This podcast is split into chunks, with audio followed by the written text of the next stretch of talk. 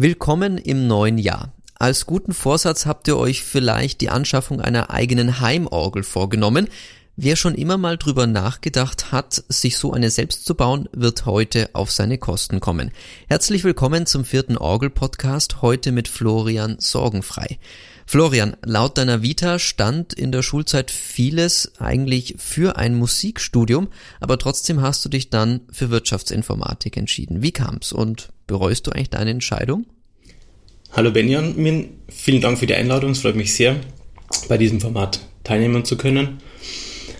Ähm, richtig, ich war in der Schule ähm, eigentlich so der, ja, der Schulpianist, sage ich mal. Ich habe Big Band begleitet, Orchester, Combo etc. Und dadurch war für mich eigentlich schon Musik immer ein großer Bestandteil und ich habe dann auch ähm, die Aufnahmeprüfung gemacht. Ich wollte ursprünglich mal ähm, Gymnasiallehrer werden für Englisch und Musik. Ich hätte dann auch die Aufnahmeprüfung geschafft, allerdings auf, ja, aufgrund der begrenzten Zahl an, an ähm, Prüflingen, die dann zugelassen worden sind, hat es nicht geklappt. Und ich wollte dann aber einfach nicht noch Jahre verstreichen lassen und habe mich dann fürs Wirtschaftsinformatikstudium entschieden. Ähm, weil es mich auch interessiert hat, einfach die ganze Digitalisierung, Technik etc. Ähm, genau, von dem her habe ich mir dann, habe ich mich dazu entschieden, die Musik einfach als Hobby weiterzumachen, als großen Bestandteil von meinem Leben, aber nicht hauptberuflich. Da werden jetzt vermutlich alle freischaffenden Künstler da draußen dich beglückwünschen, dass du im Corona-Jahr im Bereich Digitalisierung arbeiten durftest, so wie ich mal davon ausgehe. Vermutlich, ja. genau. In welchem Bereich hast du dich dann letztlich jetzt äh, niedergelassen im Bereich der Digitalisierung? Weil, naja, Musik und Digitalisierung, ich würde sagen, es sind schon gewisse Kontrahenten, oder? In gewisser Weise. Ähm, sie haben natürlich Schnittpunkte, aber erstmal ist natürlich mein Tätigkeitsfeld komplett anders und, und hat rein gar nichts mit Musik zu tun. Ähm, ich bin in einer SAP-Abteilung, ähm, da geht es viel um Projektmanagement, um ähm, ja, SAP-Projekte, ähm, neue Prozesse einführen, bestehende Prozesse ändern, ähm, Kommunikation mit Entwickler. Also, wie schon gesagt, das hat eigentlich rein gar nichts mit Musik zu tun. Vermisst du es dann irgendwie unterm Tag auch mal sagen zu können, jetzt würde ich mich gerne an eine Orgel setzen in der Mittagspause? Am Abend findet sich eigentlich immer ähm, Zeit für ein paar Minuten Musik, sei es Klavier oder Orgel. Ähm, und wenn man mal nicht den Kopf dafür hat, dann macht es auch nichts.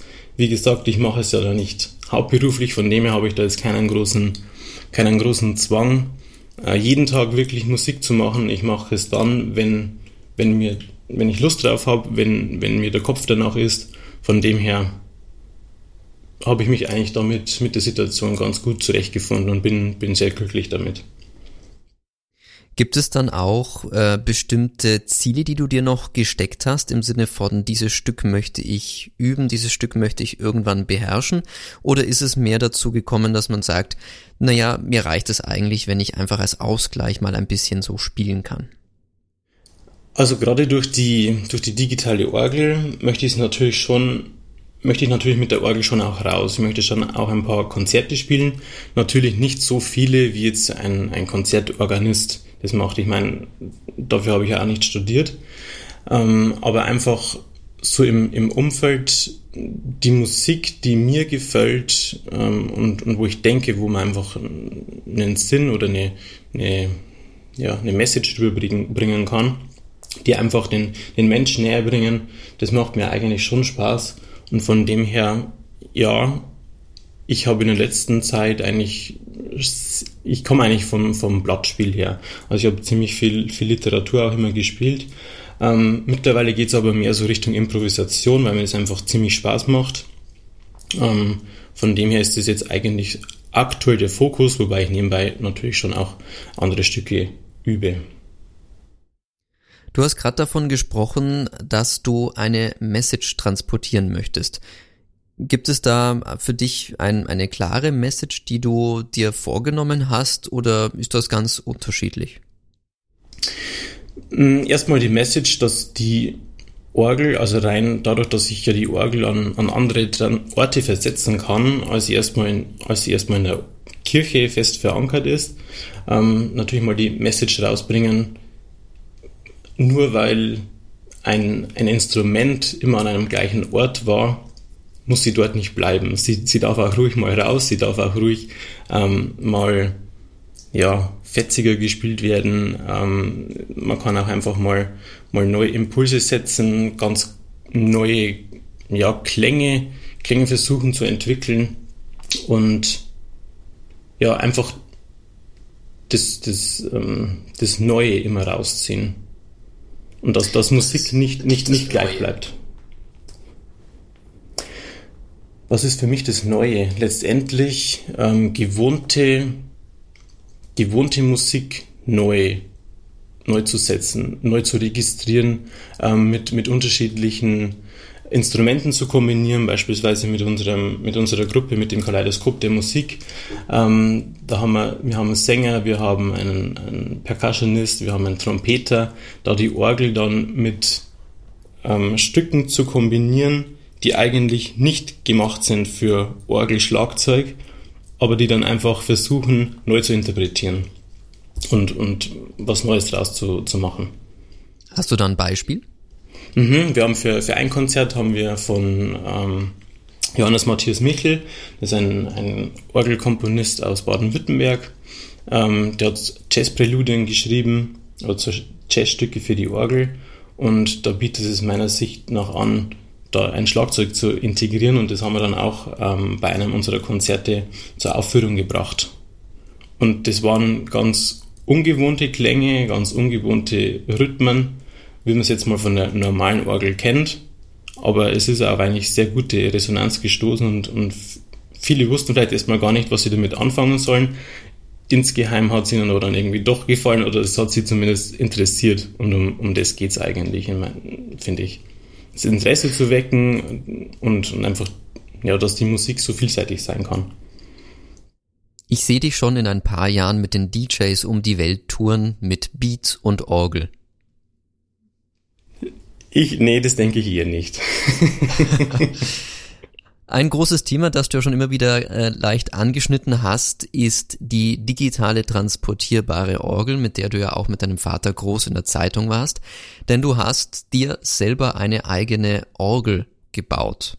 Und ich habe das ja auch schon auf YouTube verfolgt und ich bin über diese Orgelgruppe da auf Facebook auf dich aufmerksam geworden und dachte mir so, scheiße, ist irgendwie eine geile Orgel, irgendwie so sieht sneaker aus, ist platzsparend, nicht wie meine digitale Viscount zu Hause, die jedes Mal beim Umzug zu Fluchereien führt.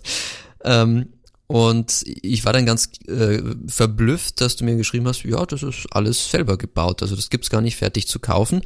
Und ja, vielleicht wollen wir mit diesem Thema auch in diesem Podcast einsteigen, weil ich glaube, das ist ein Thema, was viele Leute inzwischen interessiert, auch wenn ich so verschiedene Orgelforen lese. Hauptwerk ist so eines der Schlagworte, das inzwischen immer häufiger fällt. Und was war für dich jetzt so der ausschlaggebende Punkt, dir eine eigene elektronische Heimorgel zu bauen?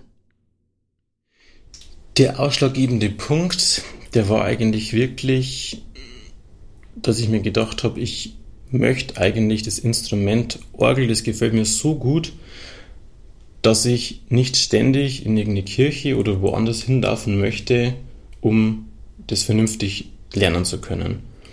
Und während dem Studium, ich habe ja, wie gesagt, Wirtschaftsinformatik studiert, ähm, hatte ich ein E-Piano zu Hause und dann ging es los und habe ich mir gedacht, ich muss aber jetzt irgendwie ähm, auch das Pedalspiel besser lernen und habe mir dann ähm, aus Österreich, glaube ich, war das, habe mir dann so eine modifizierte Pedalbank oder so, so ein Pedalboard ähm, gekauft und habe das ans E-Piano anschließen können.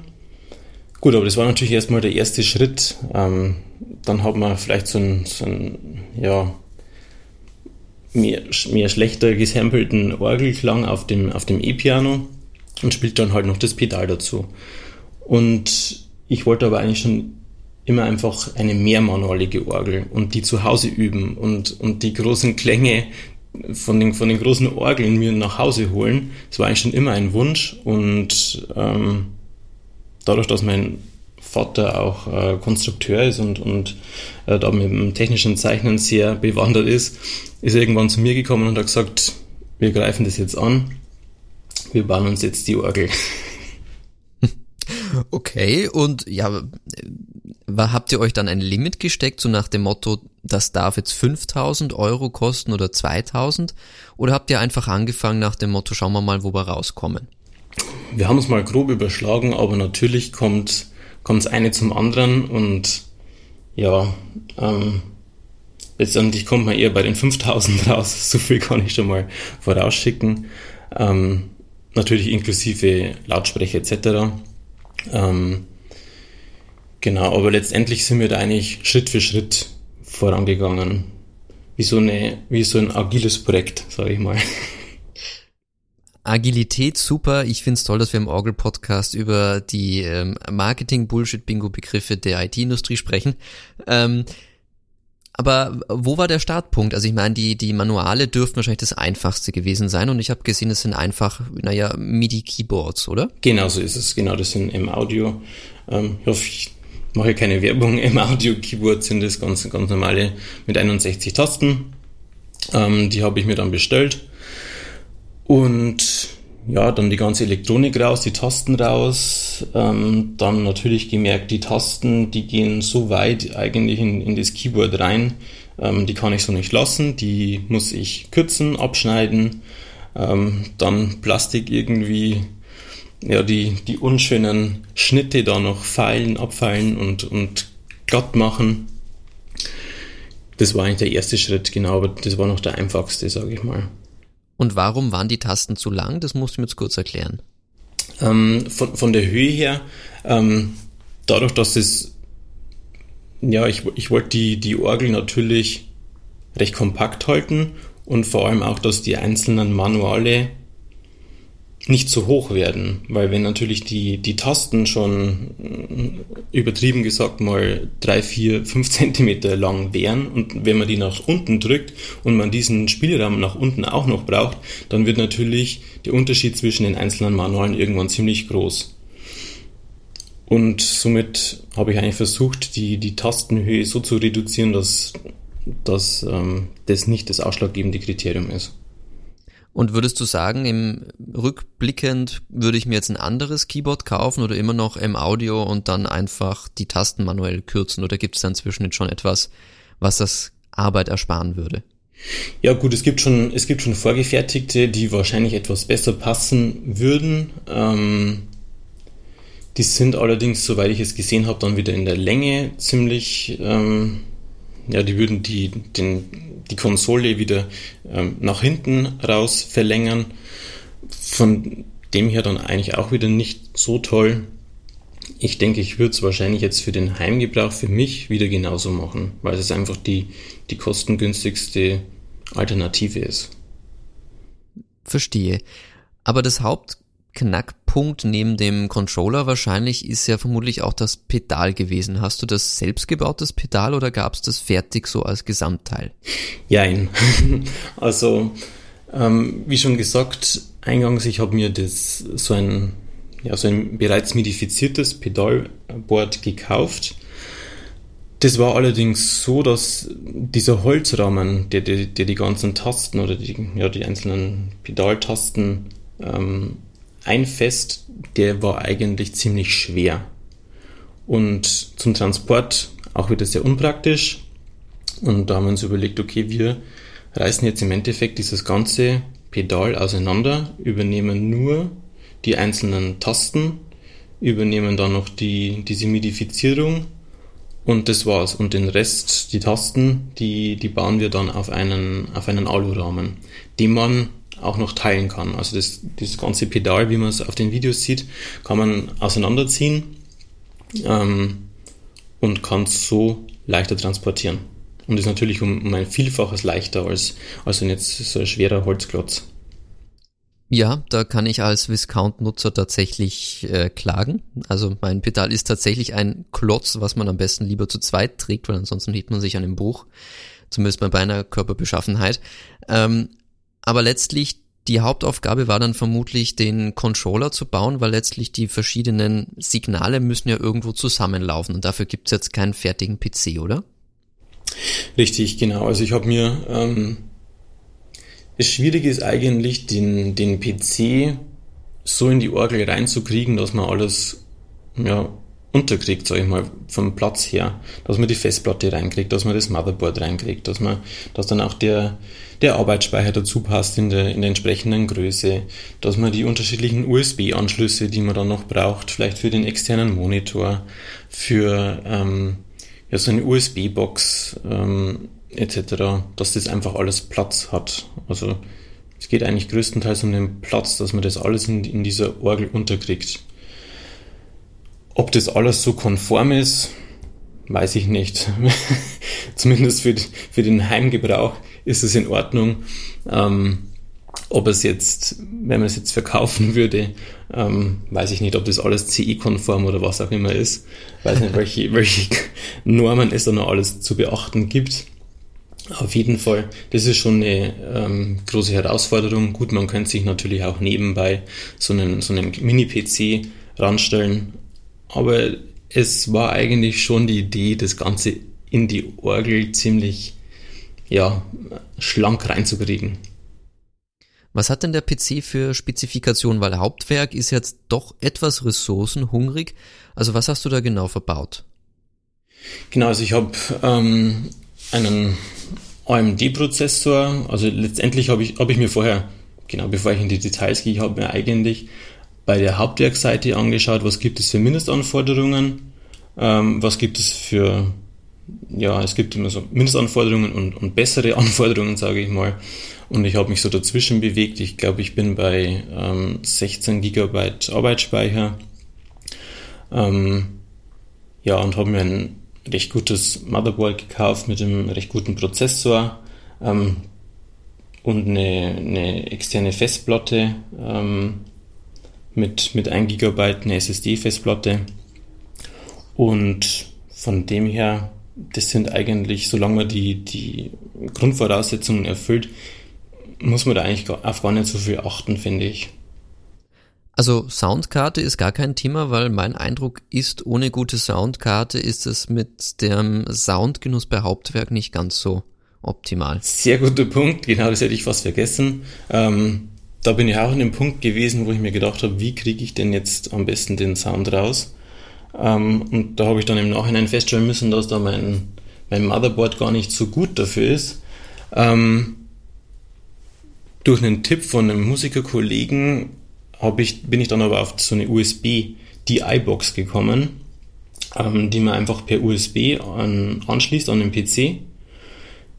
Und die arbeitet letztendlich wie eine recht gute Audiokarte oder wie, wie eine gute Soundkarte. Okay, also ist es dann ASIO, was du da verwendest? Also ist es einfach eine ASIO-Interface-Karte oder was ganz anderes?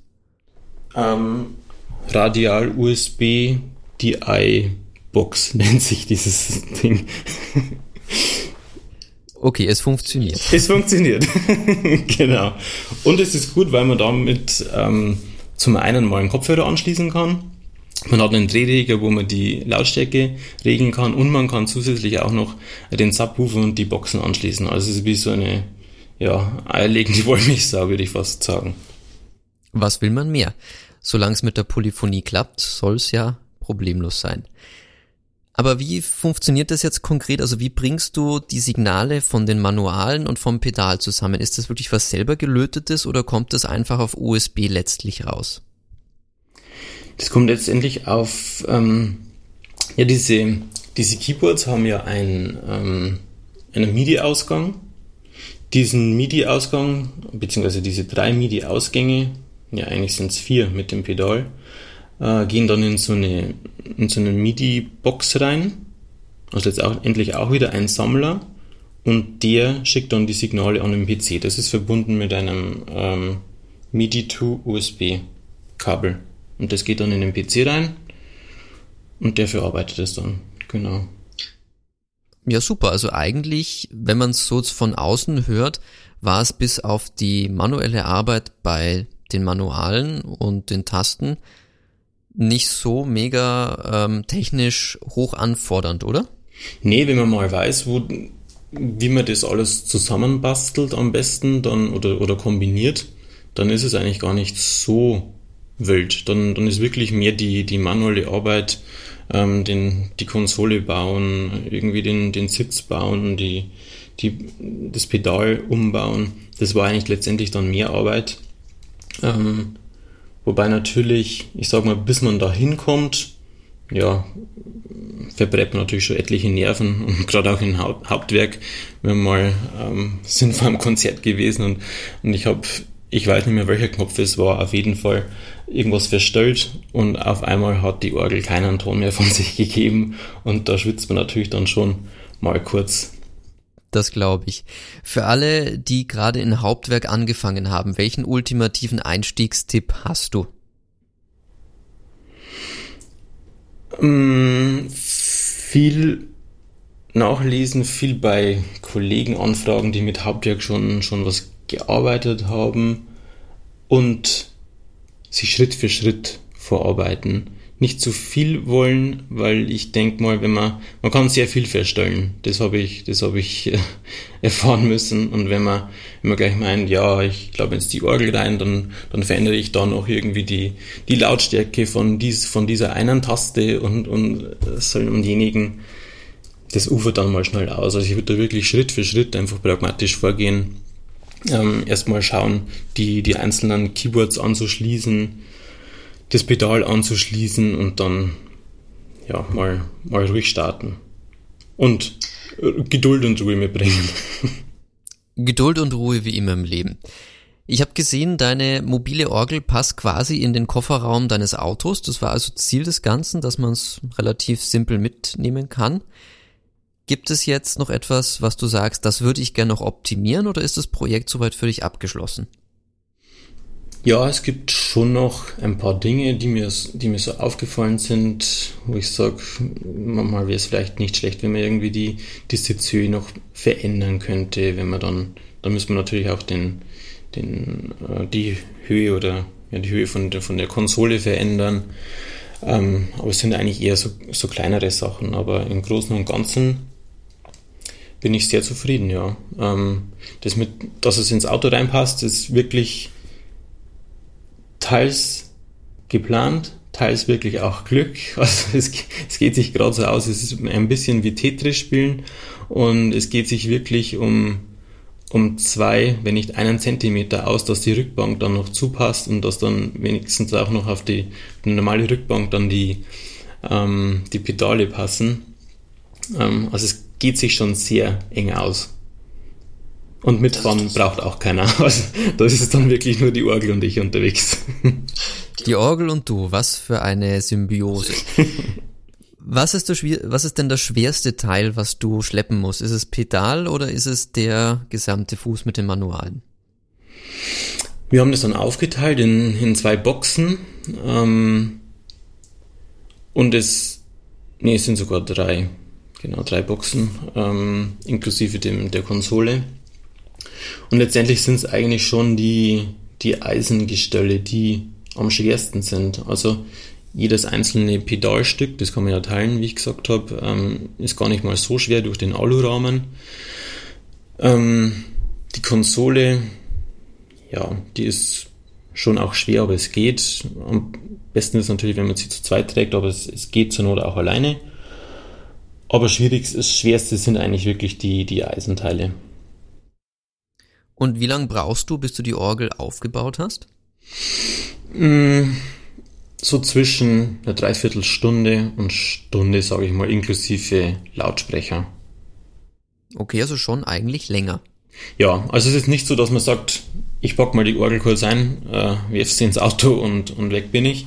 So ist es dann auch nicht.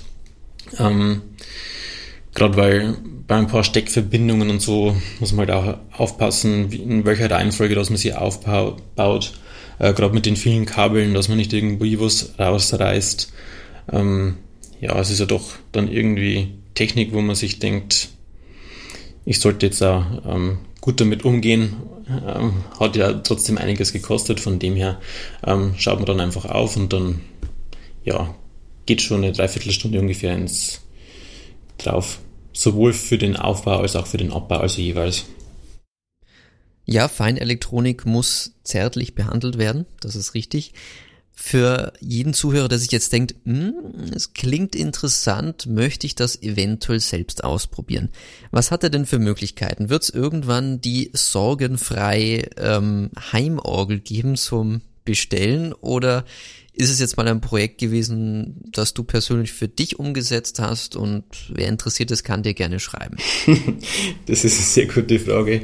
Ähm, ab und zu kommen schon ein paar Anfragen, die sagen, ja, von welchem Hersteller ist denn die Orgel? da muss ich sie leider meistens ähm, ja, sagen, dass es eben selbst gebaut ist und man sie nicht erwerben kann.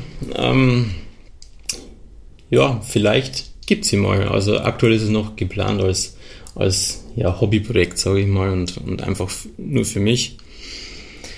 Vielleicht ergibt sich mal was. Mal schauen. Also ich, ich schließe es nicht aus. Aber es ist natürlich okay. schon einiges an Aufwand und es, es sind sehr viele Komponenten, gerade da es ja sehr viele Komponenten sind, gibt schon viel abzustimmen und ja, wie ich vorher schon erwähnt habe, gerade mit, mit so Konformität, gerade mit Elektronikteilen, ist es nicht immer ganz so einfach. Aber ich möchte es nicht ausschließen. Aber immerhin, man kann es selbst bauen und ich meine, ein MIDI-Feld zusammenstecken, das klingt jetzt noch nicht so tragisch. Genau. Und selbst wenn es erstmal kein schönes Holz, kein schöner Holzspieltisch ist, dann tun sie auch, auch erstmal die Plastik-Keyboards, äh, die man in irgendeinem provisorischen äh, Ständer da aufeinander reiht. Geht ja auch erstmal. Und anders habe ich es ja auch nicht gemacht. Schritt für Schritt einfach verschönern, ähm, schlanker machen und ja, irgendwann kommt man dann ans Ziel. Sehr fein. Eine modulare Orgel, die sicherlich preiswert ist und mit Hauptwerk eigentlich ungeahnte Möglichkeiten öffnet. Du hast drei Manuale, ein Pedal und alles schön zusammen. Wer sich dafür näher interessiert, unter florian-sorgenfrei.de findet ihr sogar eine leichte Beschreibung mit so ein Hinweisen zu den einzelnen Bauteilen und man kann dir sicherlich auch gerne schreiben. Genau, sehr gerne. Dann bin ich gespannt, ob auch ich irgendwann eine sorgenfreie Orgel bei mir zu Hause habe. Und bleiben wir doch beim Thema Digitalisierung, weil ich glaube, es ist etwas, was uns beide gerade im Berufsfeld begleitet, aber jetzt übertragen auch auf die Orgel und die Musik, ähm, da ich ja auch durch meine vorigen Gäste im Podcast einen gewissen Eindruck abgefragt habe. Was denkst du denn? Wird sich jetzt auch durch Corona eventuell die Musik und damit die Orgel etwas mehr digitalisieren? Oder ist das einfach ein ja, No-Go, weil eine Tradition wird hier definitiv immer, immer da sein. Also, dass die Musik digitaler wird, ich hoffe es und ich hoffe es zugleich auch nicht, weil ich natürlich schon ähm, gerade auch von etlichen Kollegen äh, mitkriege, wie hart es halt aktuell einfach ist mit der Lage, dass sie keine Konzerte spielen können. Und man muss sich ehrlich sein, ein Live-Konzert ist trotzdem nochmal was ganz was Besonderes. Ich würde auch wieder gern einfach in mal in ein Konzert gehen, auch in ein Orgelkonzert, auch in ein Nicht-Orgelkonzert. Ähm, aber ich denke, die Digitalisierung kann uns hier einfach ein bisschen über die Zeit hinweg trösten und darüber hinaus so schlecht ist es ja nicht. Also die Digitalisierung hat schon ihren Stellenwert und, und gerade, ich sag mal, die Aufnahmen, die man machen kann, die sind ja mittlerweile oder Aufnahmemöglichkeiten sind ja mittlerweile so weit fortgeschritten. Man kann ja fast die perfekte Aufnahme machen, ohne Hintergrundgeräusche. Man kann mit Hauptwerk direkt ähm, die Stücke, die man spielt, aufnehmen äh, und sie so dann zum Beispiel auf YouTube hochladen oder mit Livestream, wo ich jetzt, jetzt noch keinen Kontakt gehabt habe. Ähm, ja, es, es wird sehr professionell, finde ich, und, und das ist auch sehr gut. Allerdings sollte man dann wenn es wieder in Richtung Konzert geht, auch die nicht vergessen. Und ich meine auch der ganze Orgelbau, ich meine, der hat eine große Tradition, der hat auch seine berechtigte äh, Berechtigung und der muss auch weiter gestärkt werden und gefördert werden. Also ähm, ich denke, die Digitalisierung kann vielleicht in vielen ja, Teilbereichen helfen. Vielleicht da, wo in Kirchen oder in, in Stadthallen oder in anderen Gebäuden, wo nicht so viel Geld da ist, wo man sagt, man kann sich hier eine, eine große Orgel leisten. Da kann die digitale Orgel, denke ich, Einzug halten und da sollte sie auch Einzug halten. Ähm, aber überall dort, wo Geld vorhanden ist und, und wo man das, das Handwerk stärken kann, da sollte man auch das tun. Welche Orgel, welche reale Pfeifenorgel hast du denn so am liebsten? Hast du da bestimmte Orgeln schon gespielt, an die du dich sehr gerne erinnerst? Ähm, wo ich schon gespielt habe, war in, tatsächlich in Passau mal. Ähm, da haben wir durch eine Orgelführung, gab es den glücklichen Umstand, dass, dass mich der, der die Führung abgehalten hat, gefragt habe, ob ich spielen möchte. An der Domorgel? An der Domorgel, richtig. Oh, wie Arnold Schwarzenegger, siehst du? Ja. genau, also es war ein sehr schönes Erlebnis, wenn man auch sagen muss, ja, irgendwie ist natürlich der, der, der Klang so, so gewaltig, dass man das vielleicht gar nicht irgendwie realisieren und, und, und aufnehmen kann. Beschreib mal, das würde mich interessieren, weil ich habe lange in Passau studiert und hatte nie das Vergnügen, dort oben mal eine Taste drücken zu dürfen. Was ist das für ein, was ist für ein Spieltisch und wie kann man sich das vorstellen? Weil je lauter es wird, desto präsenter ist es ja quasi direkt bei einem als Organist. Was hast du da so mitnehmen können an Eindrücken? Genau, einmal gibt's ja dieses, dieses äh, Fernwerk, das sehr, ähm, ja, das wo man den Eindruck hat, der, der, der Klang, der kommt, also würde vom Himmel oder vom, vom Dach runterkommen. Ähm, das ist sehr beeindruckend. Ähm, aber ich habe jetzt auch nur, nur äh, kurz ein Stück anspielen können. Also ich habe natürlich vom Bach die Toccata genutzt, wenn man schon mal in, in einem Dom drinnen ist. Ähm, von dem her, der, der Klang, der ist, der ist sehr gewaltig und man, also mir ist so gegangen, ich habe danach direkt gezittert, ähm, weiß nicht, vor Aufregung oder vor, weil einfach die Musik einen so überwältigt, so der ganze, ja, der ganze, ich meine, es hat ja auch einen gewissen Druck, den die, den die Orgelpfeifen äh, da von sich geben. Ähm, der ist einfach gewaltig. Also so, als würde man vor einem Basslautsprecher stehen bei einem Konzert oder wie kann man das vergleichen? Ja, so in etwa, genau. Und man fühlt sich auch erstmal selbst wenn man vorher schon auf dreimal neun gespielt hat, fühlt man sich vielleicht mit fünf auch erstmal überfordert. ja, du, das Hauptwerk findet man meistens immer. Richtig. genau, da bleibt man dann einfach mal. Du wohnst ja in der Nähe von Regensburg, glaube ich. Genau, in Regensburg sogar. In Regensburg selber. Ähm, hast du denn schon in Regensburg Kirchen ausfindig machen können? Hast du dort spielen können an realen Pfeifen, Pfeifenorgeln? Ähm, in einer evangelischen Kirche mal, ja. Und ich würde auch gern mal im Regensburger Dom spielen. Es hört sich jetzt so an, als würde ich nur in, gerne in großen Kirchen spielen würd, wollen. Das ist aber nicht der Fall. Aber die Regensburger Domorgel, gerade eben auch durch, den, durch die ähm, regionale Nähe, würde mich das schon nur reizen. In diesem Sinne ein Shoutout an äh, die Diözese Regensburg, wenn ihr das hört. Ähm, wir hätten da einen Kandidaten für euch, der kann auch sehr gut Orgel spielen. Könnt ihr auf YouTube nachvollziehen. YouTube, ihr wisst, dieses neue Internet da, wo die jungen Leute rumhängen. Ähm, wie ist so dein Eindruck? Ich habe gehört, du hast ja auch ein paar Gottesdienste gespielt. Denkst du, dass den Diözesen klar ist, dass sie sich auch ein Stück weit digitaler verhalten müssen? Oder wie war da generell so der Kontakt als jemand, der quasi so in diesem ganzen Neuland unterwegs ist? Mm, dadurch, dass in den meisten Kirchen ja schon noch, ich sag mal, normal traditionell gebaute Orgeln vorhanden sind, ähm, hat man sich da noch relativ wenig mit dem Thema beschäftigt. Ähm, gerade aber durch den ja, durch die, durch die Preise oder was einfach mal so eine so Orgelrenovierung oder eine neue Orgel kostet, ähm, rückt es natürlich schon immer mehr in, in den Blickpunkt.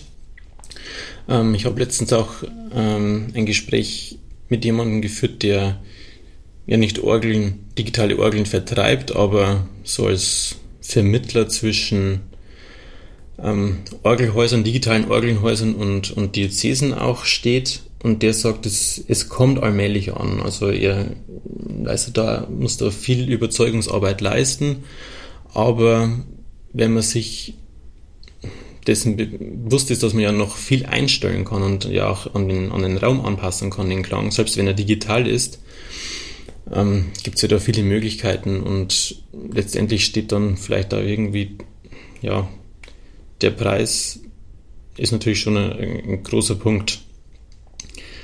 Aber ich denke, da gibt es noch viel, viel Arbeit zu tun.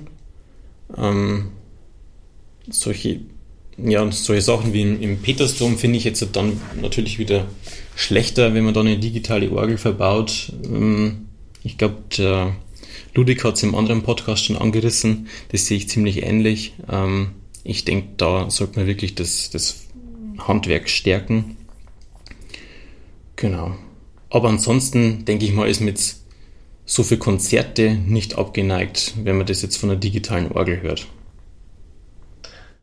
Und gibt es Sachen, die du bei deinen Gottesdiensten vielleicht äh, erlebt hast, die dir in Erinnerung geblieben sind? Irgendetwas aus dieser Zeit?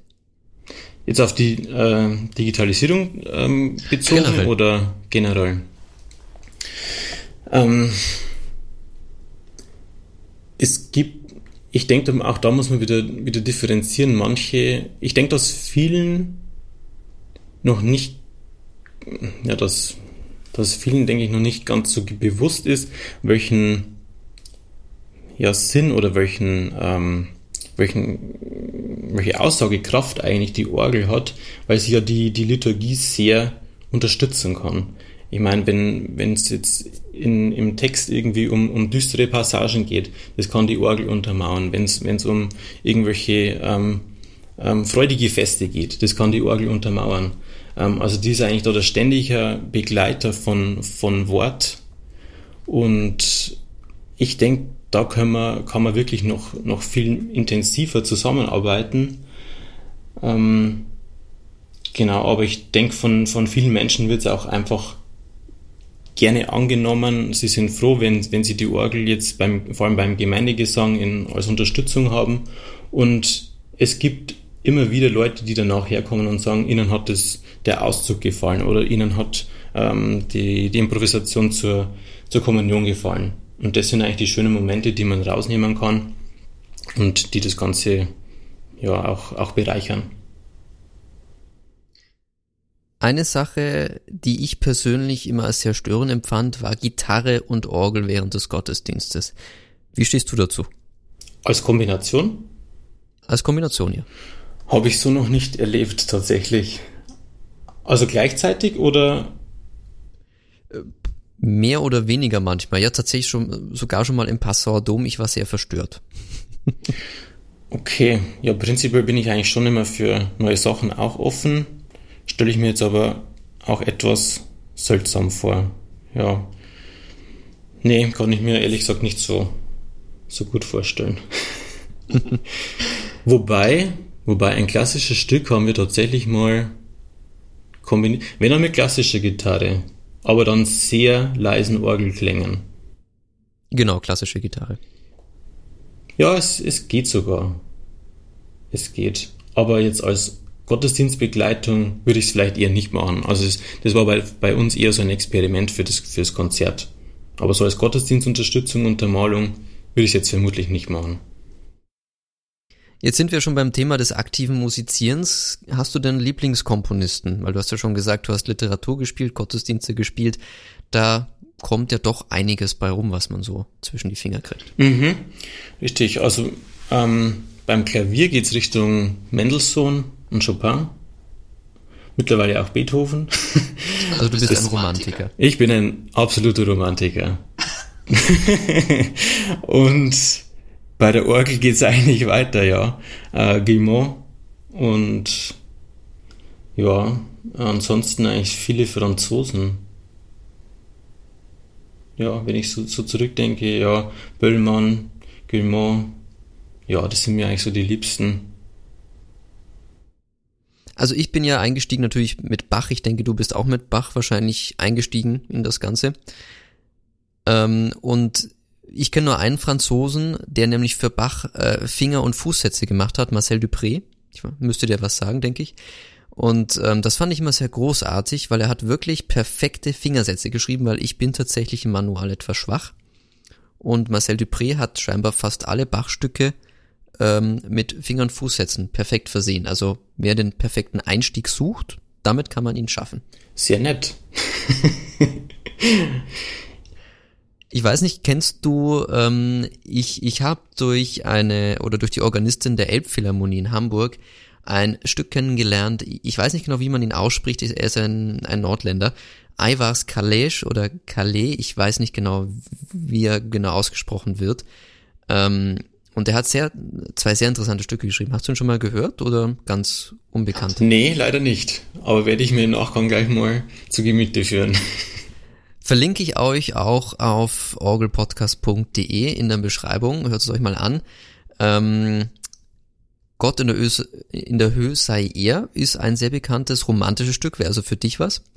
Aber es ist sehr schwierig, denn du hast die Hauptmelodie im Pedal und spielst quasi oben im Manual ähnlich zu Chopin ähm, wie soll man sagen, drei Klänge, ja, Harmonien. Mhm, also. Also so 32. Geht schon, geht's dann so langsam los. Einfach das Metronom langsamer stellen.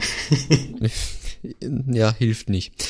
Ähm, wir haben gerade über deine Lieblingskomponisten gesprochen und ich habe gesehen, du hast ja auch schon Konzerte gegeben, die den Titel hatten in Richtung von Klassik zu Coldplay. Wie schafft man es an der Orgel, moderne Stücke denn zu, ja, weiß ich nicht, intonalisieren? Das ist mir eigentlich erst jetzt durch die Improvisation ähm, gelungen. Ich habe seit zwei Jahren, mache ich jetzt beim, beim Improvisationskurs mit, ähm, den, der Regensburger Domorganist, der Professor Stoiber, in Waldsassenheim abhält und der hat bei mir eigentlich so die Faszination geweckt für die Orgelimprovisation. Und ja, ich komme jetzt eigentlich Schritt für Schritt immer mehr rein und macht's brutal Spaß und ich dadurch merke ich eigentlich immer mehr, jedes Lied oder jede Melodie ist jetzt auch erstmal nur eine Melodie, egal ob sie jetzt aus einem Popstück kommt, ob sie aus einem Rockstück kommt oder ob sie aus der Klassik kommt. Die Melodie, die kann mir entweder gefallen oder sie kann mir nicht gefallen.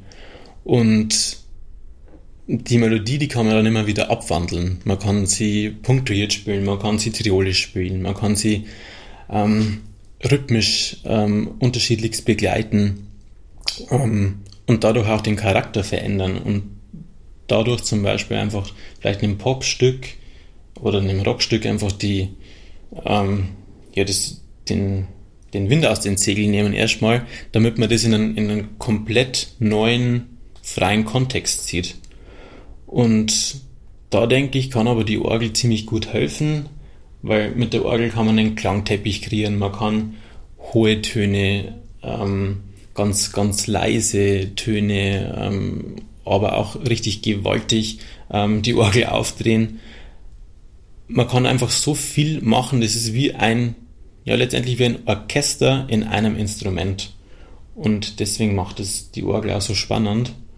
Und wie schon gesagt, für mich ist Melodie ist erstmal eine Melodie und die, die kann man verändern, die sollte man verändern, die sollte man nur interpretieren und das ist erstmal egal, wo die Melodie herkommt, von einem Klassikstück oder von einem Popstück. Improvisation ist für mich noch ein Buch mit sieben Siegeln und ich würde es sehr gerne beherrschen. Für alle, die das gleiche Schicksal mit mir teilen, Gibt es einen Einstiegstipp, wie man einfach mit Improvisation anfangen kann und sollte? Also wie hast du angefangen? Was waren so die ersten Schritte? Ja, eigentlich zweigeteilt. Also am Anfang ähm, bin ich das erste Mal mit der Improvisation in Kontakt gekommen durch das Klavier, ähm, dadurch durch die Big Band Begleitung, Combo Begleitung. Da ist es immer wieder so, dass dann die, die Saxophonisten, die Trompeter, die spielen da alle ihre Soli runter und dann am Schluss heißt ja, ähm, der Klavierspieler, der könnte auch mal noch ein Solo machen. Und dann steht man da und denkt man, okay, wie, wie komme ich da jetzt raus? Und dann habe ich mir eigentlich Schritt für Schritt so ein Muster überlegt. Ich habe dann eigentlich erstmal viel mit, mit Akkorden, Akkorde zerlegt, Akkorde rauf und runter gespielt, die unterschiedlichsten Umkehrungen. Ähm, dann erstmal versucht mit, mit der Pentatonik, mit ein, mit ein paar ähm, ja, Abwandlungen von der Melodie. Es muss gar nicht viel sein. Es kann auch ruhig mal ein falscher Ton drin sein. Den Ton dann wiederholen, damit, damit so aussieht, als wäre er gewollt gewesen. Ähm, das war für mich ein ganz wichtiger Punkt.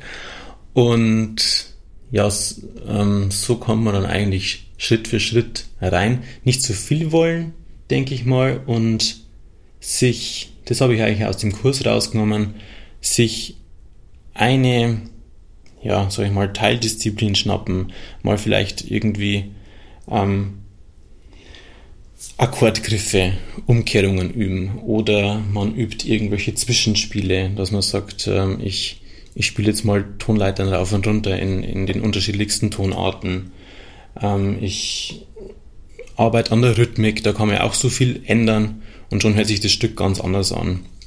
Ähm, einfach viel ausprobieren. Und wenn sich erstmal schräg anhört, ruhig schräg anhören lassen, weil das kann vielleicht, irgendwann kann, kann man diesen schrägen Akkord mal wo einbauen, wo er dann besser klingt im, im Kontext.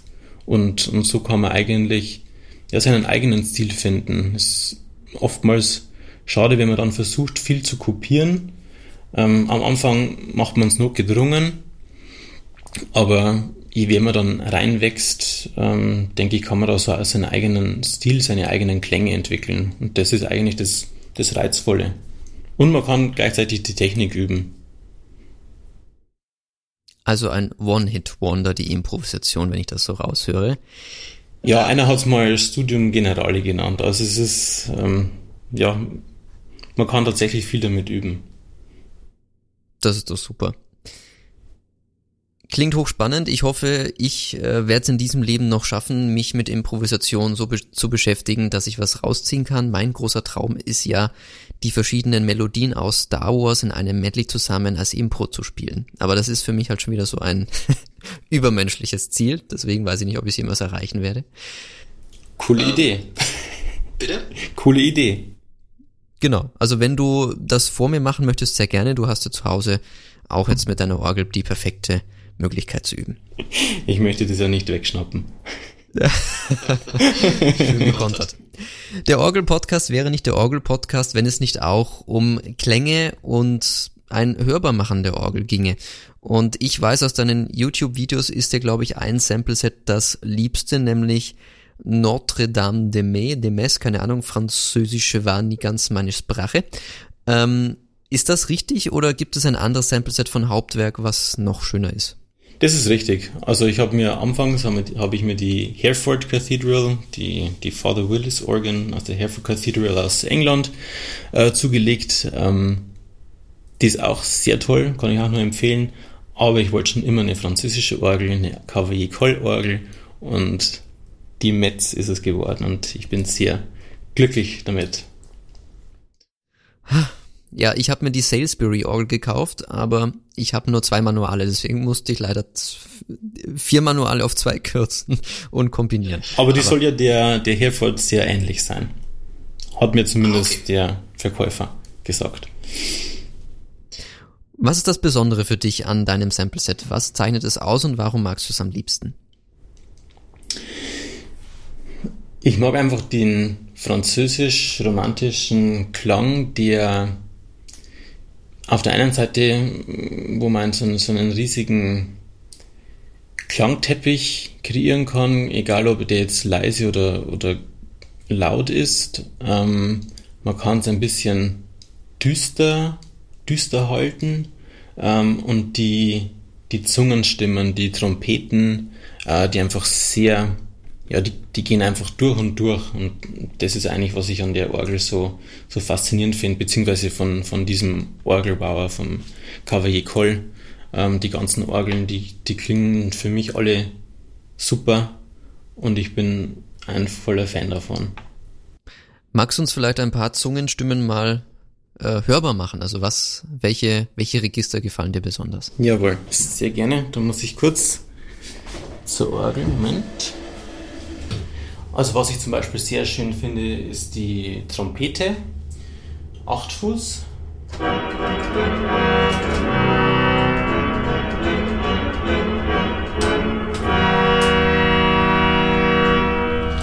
Die kann man dann natürlich auch mit einem, mit einem Clairot zum Beispiel kombinieren.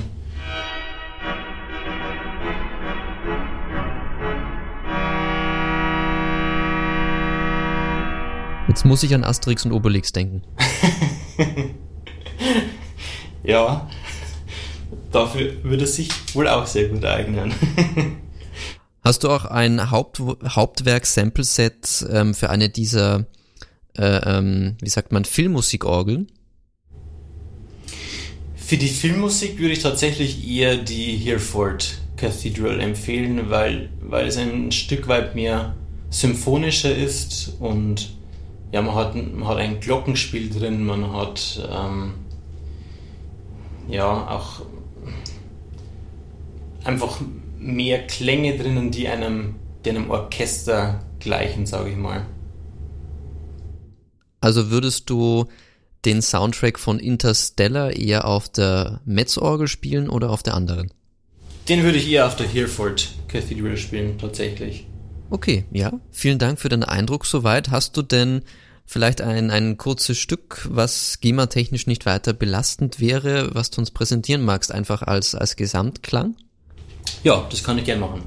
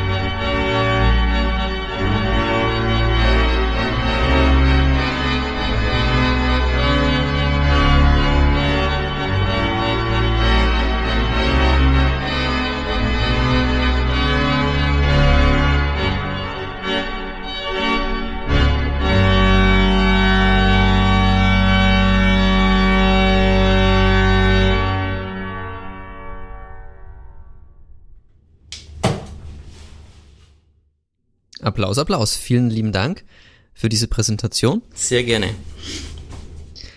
Wenn man weitere Eindrücke von dir hören möchte, findet man die auf florian-sorgenfrei.de und natürlich bist du auch auf YouTube vertreten mit deinen Aufnahmen. Da auf jeden Fall gerne mal reinschauen. Ich merke, du hast eine Vorliebe für, sag ich mal, ähm, aufgeteilte Stücke, die sich so langsam teilweise oder stückchenhaft aufbauen und dann wieder ruhiger werden. Das ist so mein Eindruck. So ist es. Wenn es zum Schluss noch etwas, ähm, einen Organisten gibt, den du gerne bei mir im Podcast hören wollen würdest, welcher Organist wäre das? Gute Frage. Ähm, Cameron Carpenter, auf jeden Fall. Ich gebe mein Bestes. Ähm, vielleicht Olivier Latry aus Frankreich, aber es sind natürlich jetzt, ähm, weiß natürlich nicht, wie, wie schwierig es ist, an, an die Personen ranzukommen. Ja, und ansonsten einfach einen, einen guten Querschnitt, denke ich. Also durch auch weniger, weniger Bekannte wie mich. ich denke, das, das vermittelt einen guten, einen guten Eindruck, wie so die Orgellandschaft ausschaut in Deutschland, in Österreich, in Europa. Und hast du das Gefühl, sie schaut gut aus bisher? Ja, ich denke schon. Ich denke, sie verjüngt sich allmählich etwas. Also ich denke schon, dass das Instrument immer interessanter wird. Ähm, und das finde ich eigentlich sehr gut. Ich habe schon das Gefühl, gerade jetzt ähm, dieses Jahr ist ja in, in Deutschland die Orgel zum Instrument des Jahres gekürt worden. Vom, ich glaube, vom Musikrat oder so. Ähm, ja, ich, ich hoffe, dass viele coole Projekte daraus entstehen und dass, dass es einfach den Leuten und den jungen Leuten noch, noch viel näher gebracht wird, weil es, es hat einfach so viel Potenzial und es ist schade, wenn, wenn das verloren geht. Dem ist nichts hinzuzufügen. Florian, vielen lieben Dank für deine Zeit und vielleicht bis irgendwann in der Realität. Ich sage auch herzlichen Dank und hoffentlich bis bald. Ich würde mich freuen.